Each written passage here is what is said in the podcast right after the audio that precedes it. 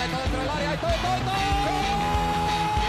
la pide Deco, intenta meter y lo hace bien para Larso, la deja para todo, todo, todo, todo, todo, todo. No puede apoyarse Juli, que balón acaba de meter para allá. Valenti, Valenti, ¡gol! De Neymar, la pone por dentro Andrés, Andrés la juega. ¡Qué golazo! ¡Qué gol! Sí, un regate, mira el segundo el disparo, el rechace tiene que llegar. Barcelona.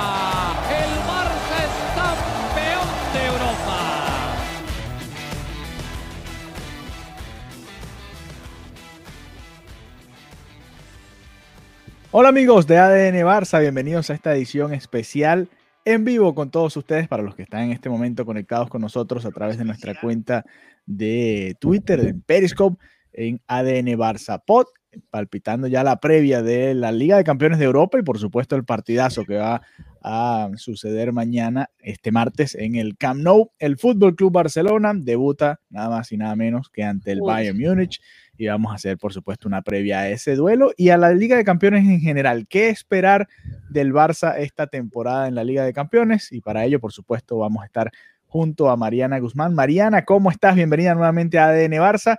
Mañana me dijeron que vas a estar por ahí en los pasillos del Camp Nou, lista para otra noche mágica de Champions.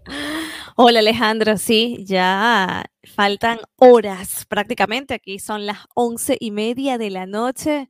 Falta media hora para que sea día de la Champions League, noche de Champions League. Y a mí me emociona demasiado cubrir un partido de Champions. O sea, escuchar el himno de la Champions, eh, la emoción. La Champions es una, es una competición espectacular y, y bueno, nada, también lo- los nervios, ¿no? Porque eh, se enfrentan ante este rival tan incómodo y tan doloroso. Cosas a favor, cosas a favor, porque todo tiene su lado positivo y es el, la vuelta al público, ¿no? Que el Va- ¿cu- aficionado... ¿Cuánta gente va a poder ir? No, ahora te lo busco Igual que en la liga, más Pero o menos. sí, el- no, creo que, que se mantiene, no es por competición, sino por el aforo y la ciudad. O sea, no- Claro, mm. no, no creo que haya mucha variedad. eh, Ujú. Máximo 30 mil personas, igual ahora lo corroboro, ok. pero es que la afición se siente, y te lo decía cuando tuve la oportunidad de, de ir al partido, eh, al último partido aquí en, aquí en casa, que así no esté lleno el Camp Nou, se siente, la afición grita, o sea, lo que es maravilloso tener a la afición y, y yo creo que eso tiene que valerle al, al Barcelona, ¿no? Tiene que valerle estar en casa, tiene que valer estar con la afición ante este rival tan difícil, pero a mí lo que todavía no, no puedo como superar y no puedo decir como vamos a entrar en tema, es que siempre, siempre tenemos que hablar de algo extra deportivo Claro, por supuesto, si no, no es el Barça. Barcelona. Es que es increíble, o sea, no podemos concentrarnos en vale, la alineación, que si Memphis, Ujú. que si Luke de Jong, no, siempre pasa algo y a mí lo que pasó, lo que trascendió el día de ayer, a mí me dejó en shock, o sea, yo yo todavía no puedo creer las declaraciones de Kuman. Para mí no tiene ningún tipo de sentido. Vamos a poner un poquito en contexto. A ver, a ver, ¿qué dijo Kuman? Pero no hoy, no, no, no en la previa a la Champions, sino No, antes, no, no, en la, la fecha previa, FIFA, en, en la la, previa fue como recoger un poquito, ¿no? Ujú. para, para, no, para no hacer todo peor. Pero las declaraciones eh, que, que trascendieron ayer, ¿no? A, Ujú. un- a una televisión de su país, era que, que hablaba de que le incomodaba cómo se había filtrado ciertas cosas a la prensa y dice textualmente es que Laporta habló de más. Tú no puedes decirle a tu jefe, al presidente del club, que habló de más. Eso Usted habla no de lo más, señora. puedes- Sí, sí, sí. O sea, es que eso no lo puedes decir en la prensa. Tú puedes decirle a él en privado, no me gustó, Sí. no me sentí cómodo, no me agradó, pero ya tú decirle en una, en una rueda de pre, en una, eh, con la, ante la prensa, decir que el presidente del club habló de más, eso es un sinsentido. Y luego está esta frasecita que a mí me retumba profundamente, que él, es que quiero buscarla textual, pero yo tengo todavía la sensación, tengo la sensación de que pudo haber un giro al interpretar. O sea, como sabemos, los Sí. idiomas no se traducen, se interpretan, porque las Sí, no cosas siempre textuales es muchas veces no se pueden, no, no significan exactamente lo que uno quiere Ujú. decir. yo quiero pensar que hubo un giro en la interpretación, porque me parece tan soberbio, pero tan soberbio que Kuman, que poco es en comparación a los, a los grandes que han pasado, los grandes coaches que han pasado por esta historia, que Kuman diga que el club tiene futuro gracias a él, como si él le hubiera dado al Barcelona no sé cuántas Champions, cuántas ligas, o sea, como si él hubiera revolucionado el sistema de juego, que aún así te diría, no sea soberbio, porque ni un entrenador, si decíamos que Messi no es más grande que el Barcelona, porque nadie puede ser más grande que el club y la entidad y el valor que tiene la entidad, menos un entrenador y de los entrenadores menos Kuman. O sea, sí, sí, es que es desafortunado en todos los niveles, o sea, es que no, es que además estás muy lejos de la realidad. Y a mí esa frase, yo hasta que no alguien me lo me diga si la traducción está bien hecha, yo no lo puedo creer, no me parece que una persona pueda estar tan mal asesorada en sus comunicaciones, o sea, es que no lo, no lo concibo. Y, yo quiero ver, yo quiero ver qué pasa mañana, porque también si, este, si estos resultados no acompañan, es que la salida de Kuman, o sea, se hablaba, es que no se come los turrones, que no llega a diciembre, pero es que yo, yo pienso que Kuman es como esa persona, si esta declaración es totalmente, esta mm, traducción es totalmente acertada, Kuman es como, quiero que me echen hoy mismo. O sea, tipo, necesito cobrar mi finiquito, yo quiero ya irme a una isla desierta y olvidarme del Barça, porque una persona que tenga en estima el club, no hace esos comentarios desafortunados, no se expresa de esa manera y no lo hace tampoco como para que salga previo a una jornada histórica de Champions ante el Bayern de Múnich. Es que simplemente eso no pasa. Entonces, si en otras oportunidades yo había mostrado mi descontento con Kuman, ¿no? Porque ya lo habíamos hablado muchas veces, tampoco responsabilizándolo al 100%, porque en eso creo que he sido bastante cauta,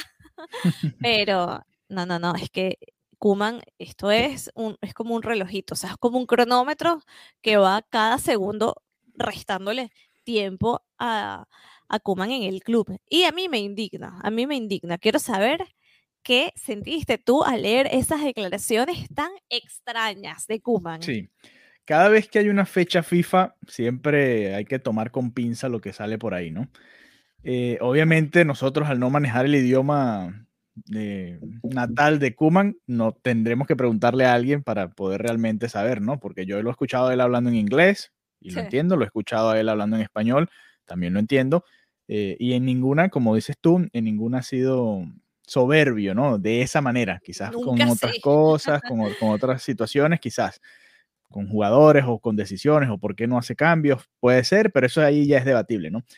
Eh, es extraña la declaración, está como fuera de lugar, ¿no? Como que estás diciendo, no, no, viene al caso en este momento, se acaba de ir a Messi además, que quizás es el único que podría decir algo de ese estilo, y obviamente no lo va a decir, estamos en la previa a la Champions, acabas de vender a uno de tus jugadores más caros de la plantilla a un rival, es como momento de, vamos a enfocarnos en fútbol, ¿no? Vamos a olvidarnos un poquito de la polémica y hablar de, de fútbol, a ver qué podemos hacer para, para competir en la Champions me parece extraña, la verdad nos quedaremos con esa duda hasta que hablemos con alguien que, que realmente domine el idioma, pero, pero sí es muy extraña esa declaración. ¿Y, y, cuánta vida le das a Kuman?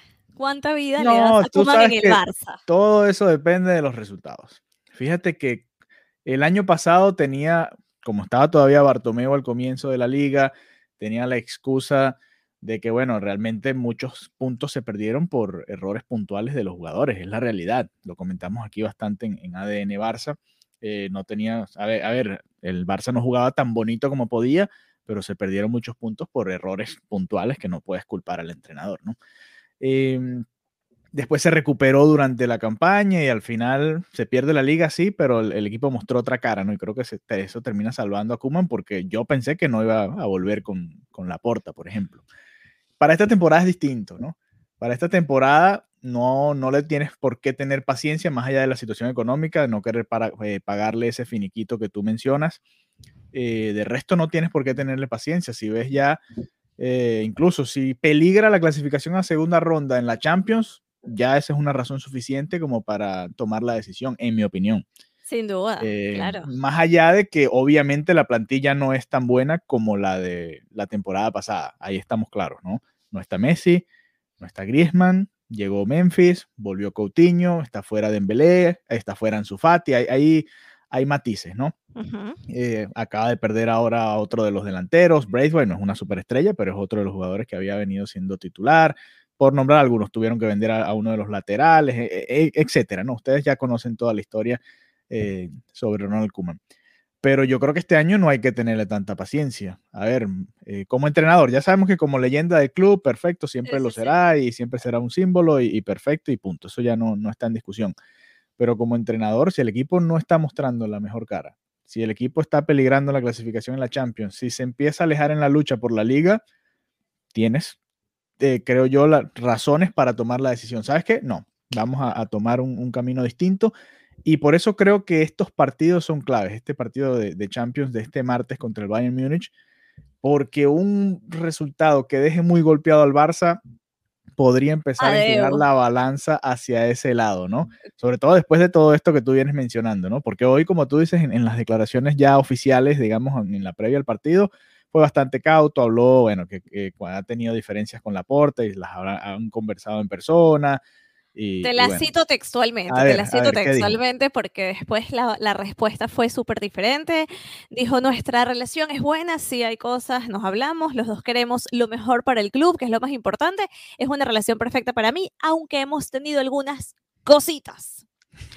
Todo bien. Bueno, eh, también es normal en el, en el mundo del, a ver, del- de las corporaciones que haya ciertas diferencias, ¿no? Lo que pasa es que en el fútbol, en el entretenimiento, obviamente sal- en las políticas sale todo mucho más a la luz y, y todo genera mucha más controversia, ¿no? Claro.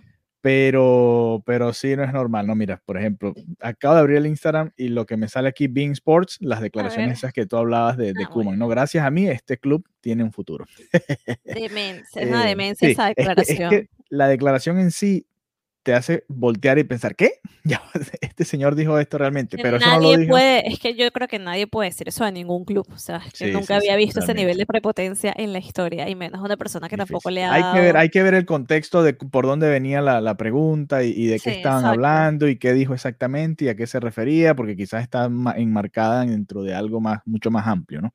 Claro. Por eso que eh, creo que ni tú ni yo nos hemos atrevido, porque estamos ahí como, ¿qué, qué, fue exactamente lo que Estamos dijo? dudando Sí, de sí, sí, dándole el, el beneficio de la duda, Koeman, beneficio de la claro. duda a Koeman. Eh, pero nada, volviendo a la situación actual, creo que un resultado muy negativo, eh, obviamente es difícil superar aquel 2-8 de Setién, por supuesto, Claro. muy complicado, además aquel te dejaba fuera, este simplemente pierdes los primeros tres puntos de la fase de grupos.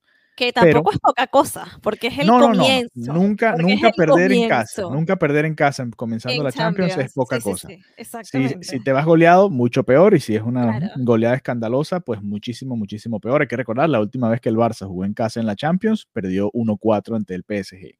Así que no son buenos los recuerdos eh, más cercanos en casa en la Liga de Campeones de Europa.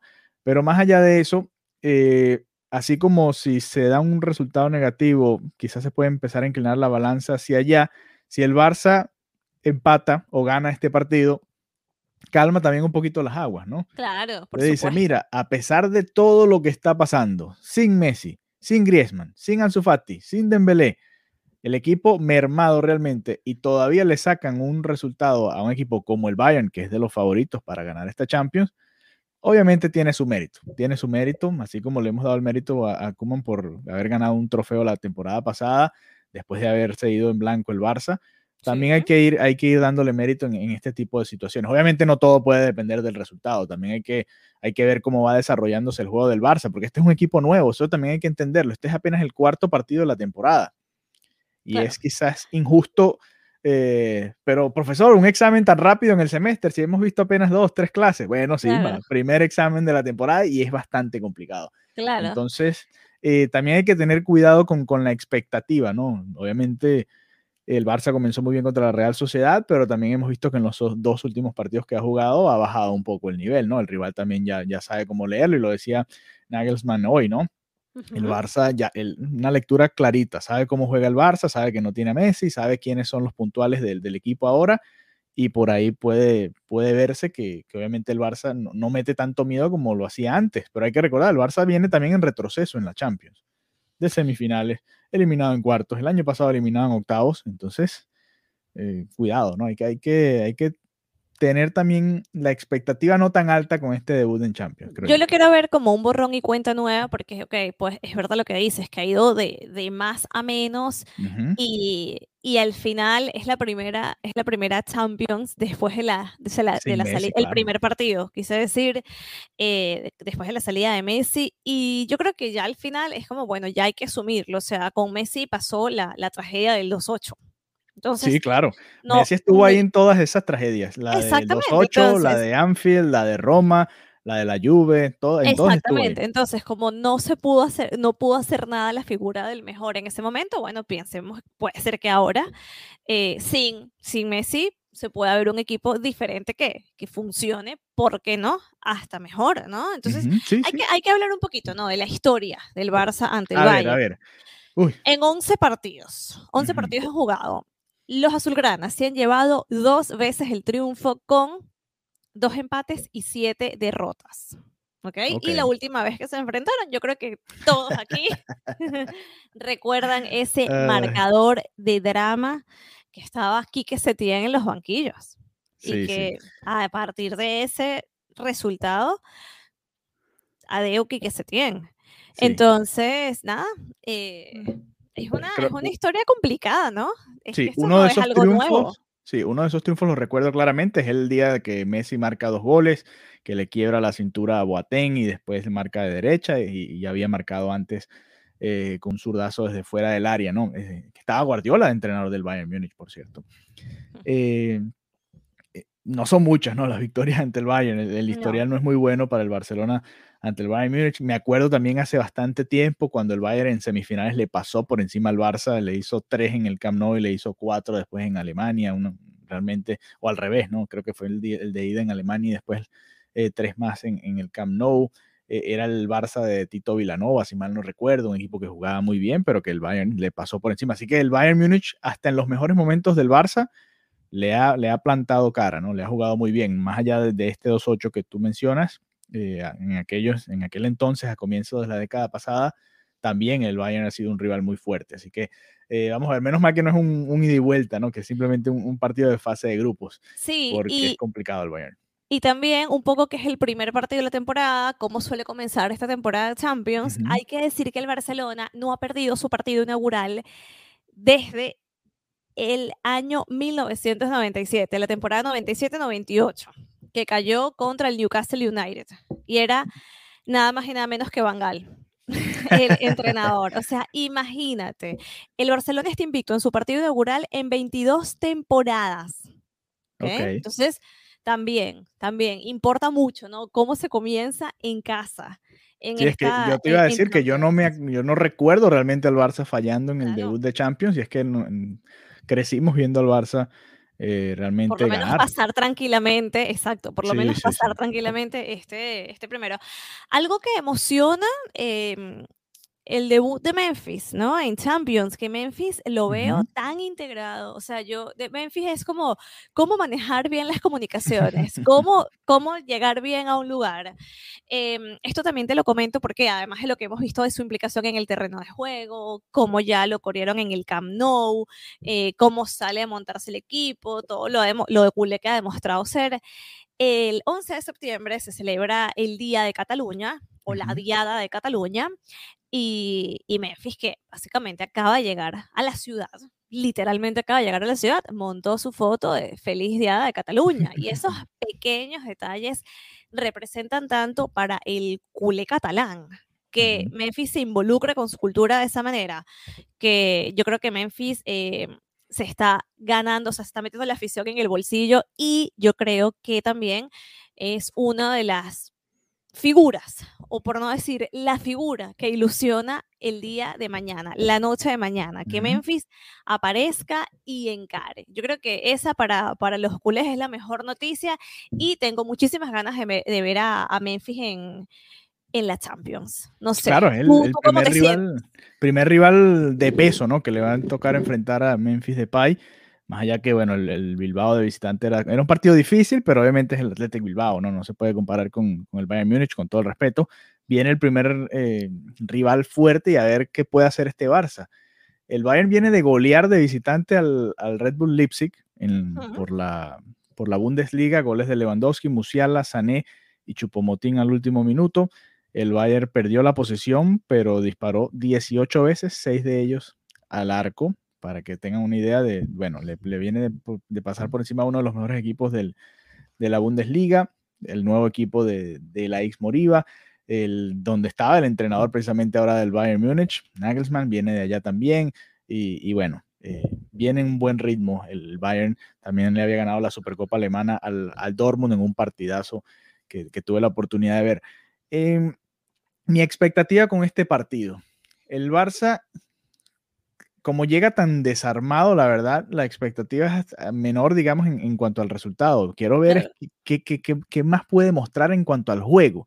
Ya el resultado, bueno, puede, pueden, pueden pasar muchas cosas, ¿no? Y el Bayern tiene jugadores como para igual ganarte el partido, así tú juegues bien, ¿no? Claro, claro. Pero sí quiero ver algo diferente, ¿no? Y quiero ver qué hace Kuman al no tener ahora a Griezmann ni a Braithwaite. Si vuelve al 3-5-2, por ejemplo, si vuelve con el 4-3-3 o cuál es la, formación que utiliza, ¿no? Eh, me llama la atención a ver qué ajustes puede hacer, a quién le va a dar oportunidades, a cuál de los jóvenes, porque algunos supongo yo que tiene que jugar, ¿no? Vamos a la alineación, vamos a la alineación.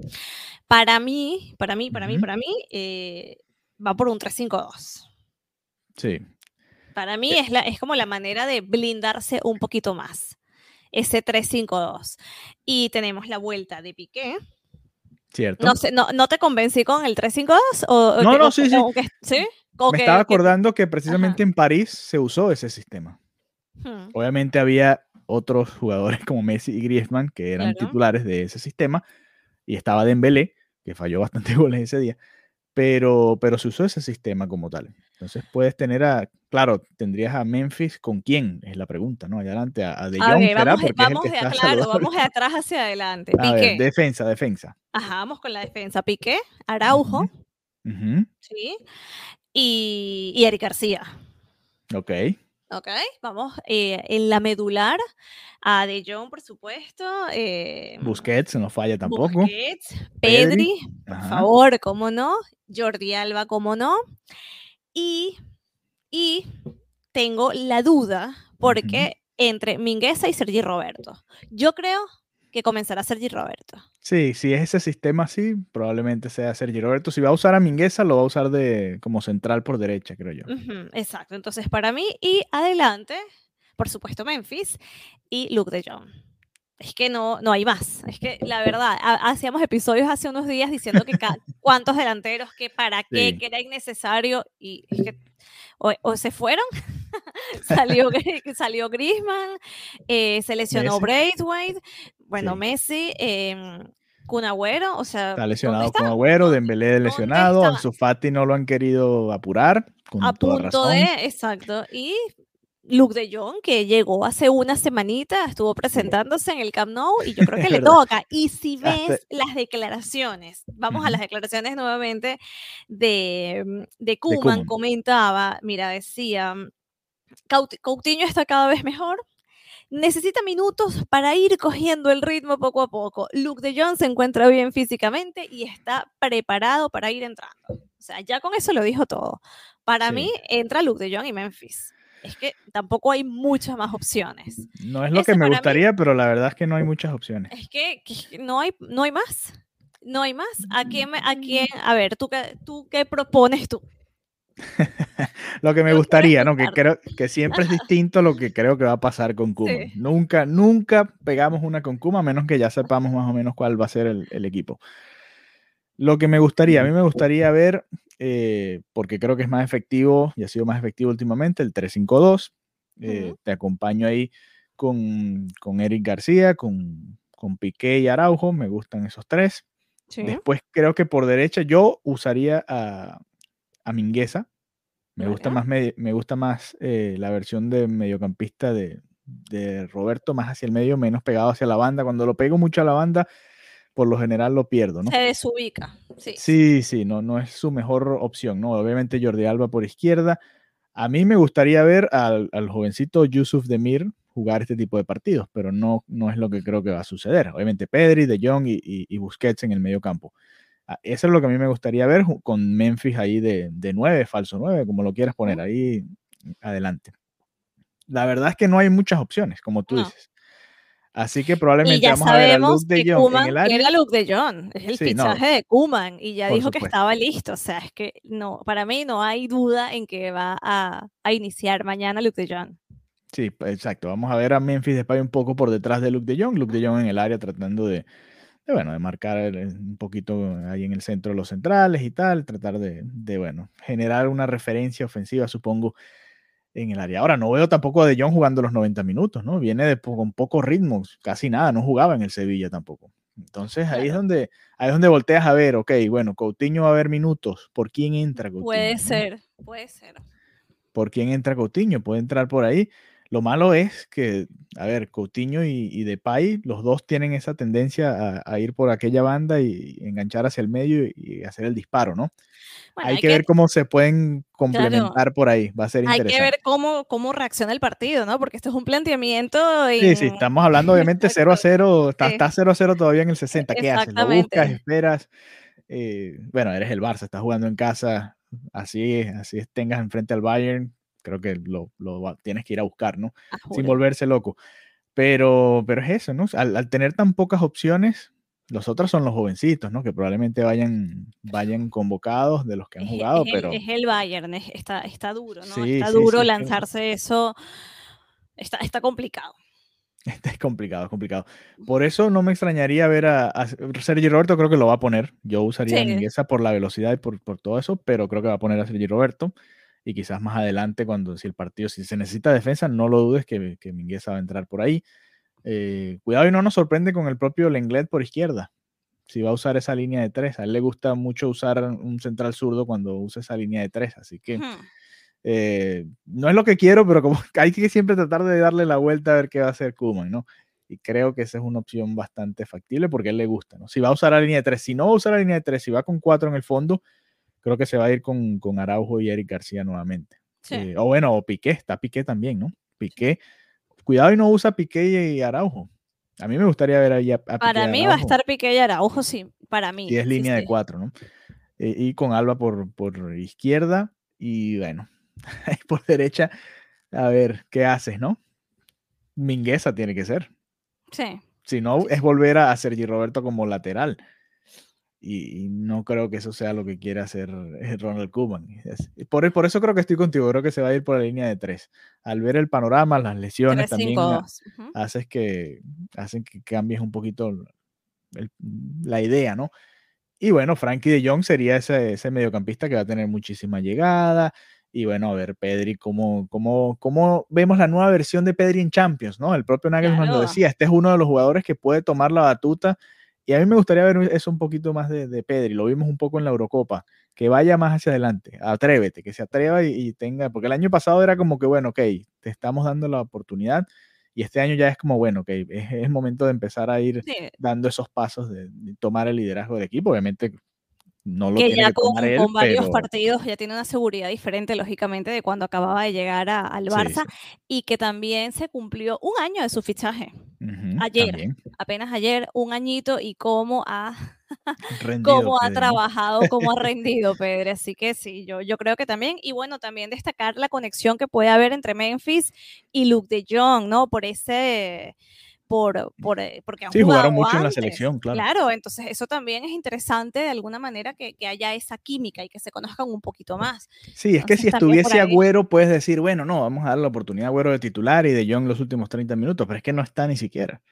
El Barça realmente no tiene tantas opciones, tú lo decías. La enfermería. sí, lamentablemente. Aunque, aunque si Braithwaite estuviese saludable, lo veníamos comentando, ¿no? Tampoco es que había hecho demasiado como para asegurarle una titularidad, ¿no? No, pero es como mejor tenerlo y no necesitarlo. no, claro, claro, claro. No, por supuesto, por supuesto, porque además es un buen sustituto, ¿no? Puede entrar y, Claro, revulsivo, o sea, después ya, ya es diferente, ¿no? Algo es decir que no es el titular para elevarse, pero otra cosa es que ya tenga que pasar por un quirófano y no podamos contar con él. Complicado. ¿Cómo te sientes? ¿Estás nervioso? ¿Estás emocionado? No, emocionado, emocionado. ¿Dormirás esta noche? Sí, sí, dormiré esta noche. Eh, emocionado, no nervioso porque no es, no es de eliminación directa, ¿no? Si fuese de eliminación directa, uy, diría está, está muy difícil, muy difícil. No, emocionado porque comienza la Champions, porque vamos a ver nuevamente público en el Camp Nou en, la Liga de Campeones y eso también le da otra vibra distinta.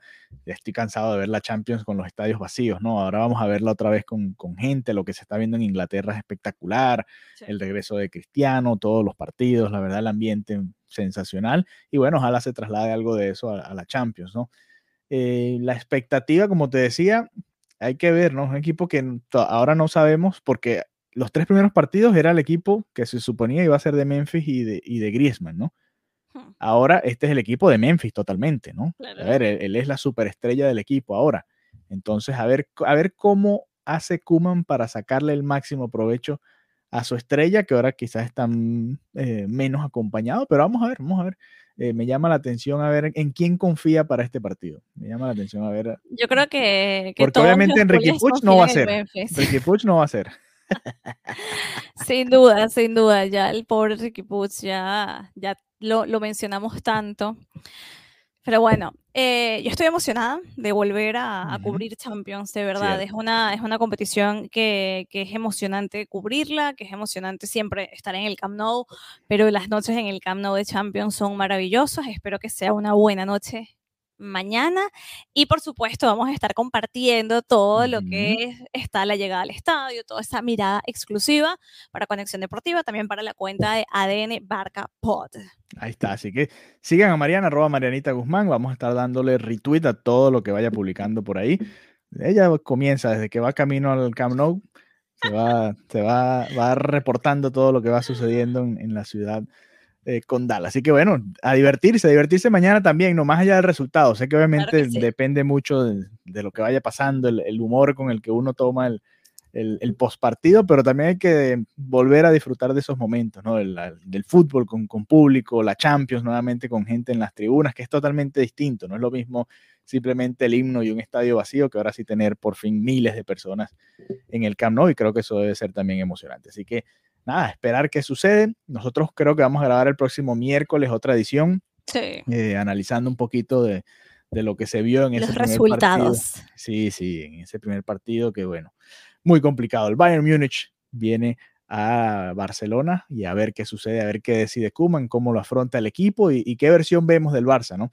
Esa versión que le ha costado tanto en la Liga de Campeones de Europa o el del 3-5-2 en París, que nos dejó quizás una, una sensación distinta, una sensación de que este equipo puede pelearle a los mejores de Europa. Así que bueno, a ver qué sucede. Mariana, hasta la próxima. Gracias a toda la gente que se conectó con nosotros acá en vivo. Sé que es tarde por allá en Europa. Muchas gracias a los que hicieron el esfuerzo. Y pendientes mañana, martes, del partidazo entre el Fútbol Club Barcelona y el Bayern Múnich. Hasta la próxima. Adiós.